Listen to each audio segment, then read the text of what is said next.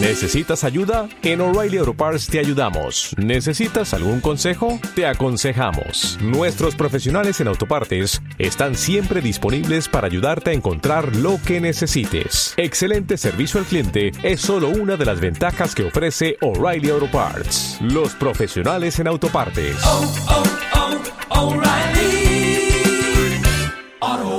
Mm, parece que mi libro, Hegemonía Española y Era Europea, una era europea que terminó eh, con la Segunda Guerra Mundial, pues eh, tiene una foto de portada. Bueno, primero está ya en las librerías y tiene una foto de portada que es la del monasterio de la Rábida, un monasterio modesto y un poco enigmático, que fue allí donde empezó todo, fue donde empezó el cambio de la historia mundial realmente. La pérdida de todo sentido histórico por las élites o mafias españolas pues hizo que, cuando la desamortización de Mendizábal, el gobierno ordenase demoler el monasterio para sustituirlo por un monolito. Afortunadamente, una autoridad local desobedeció y así salvó un monumento tan, de tan inmensa significación simbólica. Eh, algunos me han criticado que en el libro Nueva Historia de España, que escribí hace unos años, pues dedicase 320 páginas al siglo y medio de hegemonía española y menos de 200 a los tres siglos y pico posteriores. Bueno, es una objeción verdaderamente sorprendente, porque España logró su mayor auge y originalidad política, militar y sobre todo cultural en aquel siglo y medio. En el siglo XVIII, España siguió siendo una gran potencia que fue capaz incluso de dar alguna lección naval importante a Inglaterra, Cartagena de Indias, por ejemplo, pero políticamente quedó supeditada en gran medida a Francia y culturalmente perdió su vigor anterior, su, originalidad. En cuanto al siglo XIX, casi más vale no recordarlo. Un siglo de profunda decadencia en que España pasa a, un nivel de tercer, potencia de tercer nivel. y el siglo XX continuó su mediocridad si exceptuamos la época franquista, que debe ser reestudiada, porque hasta ahora no ha sido estudiada, sino ha sido simplemente denigrada.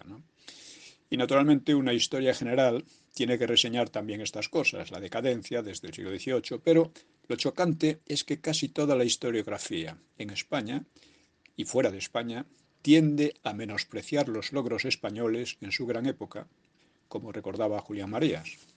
Y por eso he querido insistir con un nuevo libro en aquella época, porque eh, su denigración o su minusvaloración historiográfica al dictado de interpretaciones francesas o inglesas, pues marca la profunda decadencia intelectual y moral que acompañó al país en estos tres siglos últimos.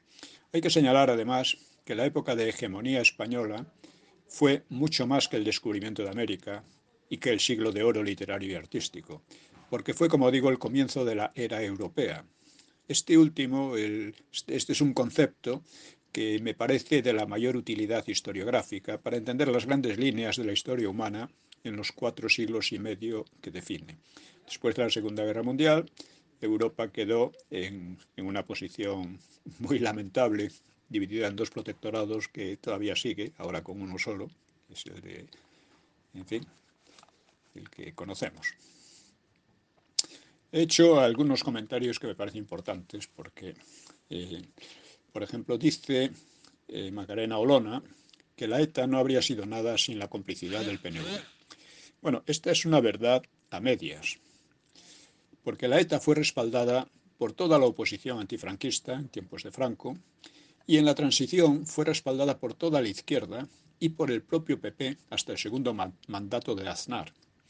O sea, la complicidad con la ETA consistía en negociaciones clandestinas que la ETA ponía al descubierto para mostrar cómo los gobiernos democráticos engañaban a sus ciudadanos, eh, consistió en legalidad de, sus aparatos políticos, los aparatos políticos de la ETA, y en facilidades para su propaganda. Claro, uno tiene que preguntarse, ¿por qué ese respeto cómplice hacia la ETA? Pues mire, porque en sí misma la ETA reunía las dos condiciones del Frente Popular. era socialista y separatista. Y después de Aznar, el PSOE, que comparte con la ETA la mayor parte de su ideología, pues acudió al rescate de, de aquel grupo, que casi estaba desmantelado, para reconvertirlo en una potencia política en Vascongadas y Navarra. El PP de Rajoy ya no desmanteló semejante delincuencia organizada pues, desde por Zapatero, ¿no? Al contrario, continuó la misma política e incluso la intensificó, igual que hizo con la ley totalitaria de memoria histórica. Bueno, todo esto lo he tratado en el libro Los nacionalismos vasco y catalán en la guerra, el franquismo y la democracia. Eh, la complicidad con la ETA ha sido uno de los principales rasgos distintivos de una democracia que ya empezó con un tanto falseada para terminar fallida en un proceso de degradación separatista, de leyes totalitarias y de corrupción moral. Hay una... me ha escrito un, lector del blog diciéndome, estoy buscando información para saber si se puede argumentar que la nación española nace por primera vez en el reino hispano-godo de Toledo, con Leovigildo, y no en 1812 con la Constitución de Cádiz. Porque cada vez que lo planteo en la universidad solo recibo risas e insultos de profesores y compañeros de clase. Pero aparte de eso, tampoco es que ellos me den muchos argumentos. Bueno, le contesto. Si la nación española hubiera nacido con la Constitución de Cádiz, la nación seguiría sin existir, que es lo que en el fondo pretenden, porque esa constitución nunca se aplicó y las que siguieron duraron poco. La actual está siendo la más duradera junto con la de la restauración y está siendo permanentemente vulnerada. Una nación se puede definir de muchas formas, pero básicamente es una comunidad cultural bastante homogénea y con un Estado propio. Naturalmente, con el tiempo, las naciones, como todo, van cambiando, pero siempre sobre aquella base. Sin Estado no hay nación, no existen naciones culturales, sino comunidades culturales. La comunidad española se basa en la herencia latina y la nación en el Estado comenzado precisamente por Leovigildo.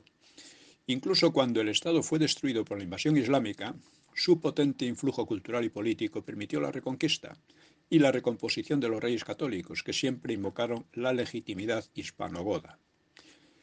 Si, le decía, si usted pone mi nombre junto con visigodos en Internet, encontrará algunos artículos. Y si se molesta en leer Nueva Historia de España, lo verá más a fondo. En cuanto a las risas del tonto e insultos, pues solo revelan la basura que es casi toda la universidad hoy día. Pero no hay que bajar la cabeza ante esos profesorcetes y alumnos memos. Usted mismo podría difundir allí este breve comentario.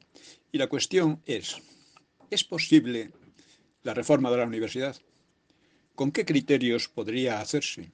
Esto es un, un, asunto absolutamente clave para el porvenir del país, que exige una política cultural. Pero hoy por hoy esa política está ausente en el programa de todos los partidos, salvo los de izquierda y separatistas naturalmente ocupados en profundizar en, esa basura. Y hablando de esto, eh, pues sale por ahí un charlatán diplomado y premiado por el gremio de supuestos historiadores, que se llama Álvarez Junco. Este Álvarez Junco suelta que Franco fusiló a 40.000. Obsérvese que ya no son los 200.000, ni los 100.000, 110.000, ni los 80.000. En fin, vamos aproximándonos a la verdad, aunque todavía queda largo trecho. Hubo unos 14.000 fusilados después de la guerra. Y dice Álvarez Junco que no se ha hecho justicia con esas víctimas. Bueno, serán víctimas, en todo caso, de sus jefes, que se largaron con todo lo que pudieron saquear, dejando en la estacada a sus sicarios, a los chequistas, culpables de infinidad de asesinatos, torturas y violaciones. Y eh, Álvarez Junco es tan listo que se identifica por una parte con esas pobres víctimas y al mismo tiempo con sus virtuosos jefes. Es un hombre eh, muy virtuoso, como puede verse, ¿no? He escrito, tengo algunos artículos en, en, internet, pueden buscarlos poniendo mi nombre y el de Álvarez Junco y algunos otros. Luego, eh, claro, hay que tratar también un poco, pues, eh, en fin, la, la, la, la cuestión de Ucrania, ¿no? Dice, digo, no debemos olvidar que la democracia que defiende la OTAN es la LGTBI, que intenta imponer de modo matonesco en, a Hungría, Polonia y a cualquiera que disienta. Y para no ser hipócrita, la Unión Europea debería cambiar su bandera, que tiene reminiscencias cristianas. Debería cambiarla por la de la bandera LGTBI. La guerra civil en el Donbass eh, la iniciaron Zelensky y su antecesor con el respaldo e incitación de USA. Y la presencia de la OTAN en Ucrania es una amenaza directa a Rusia, fácil de entender después de Irak, Afganistán, Libia, Siria o Serbia. Después de estas, eh, de estas acciones es evidente que todo el mundo tiene que desconfiar un tanto de las pretensiones de la OTAN. ¿no? Siempre las hacen además con el pretexto de salvaguardar la democracia, lo que ellos entienden por democracia. Claro que estas, para mucha gente, estos son nimiedades. Cientos de miles de muertos y millones de desplazados. Eso apenas tiene interés. Ahora hay que centrarse en lo que pasa en Ucrania, que es muy similar en el fondo. ¿no? Por otra parte, las sanciones que imponen a Rusia tienen por objetivo claro llevar al país a una gran hambruna. Destruir la economía significa llevarlo a una gran hambruna. No sé si lo conseguirán, pero ese es su objetivo. Dar una lección ejemplar a cualquiera que ose desafiar sus dictados. Más o menos el, mensaje es, nosotros somos los amos del dinero y el dinero lo puede todo. Hay en, en, la propaganda totalitaria sobre Ucrania, hemos visto infinidad de informaciones, entre comillas, y opiniones contradictorias a menudo, pero todas radicalmente negativas sobre Putin, desde su supuesta chifladura hasta sus intimidades sexuales. Bueno, ¿por qué alguna televisión no da informaciones más contrastadas sobre Zelensky, Biden, Kamala, Lyon, etcétera, ¿no? Seguro que resultaría interesante, porque en democracia es indispensable el contraste de información y opinión.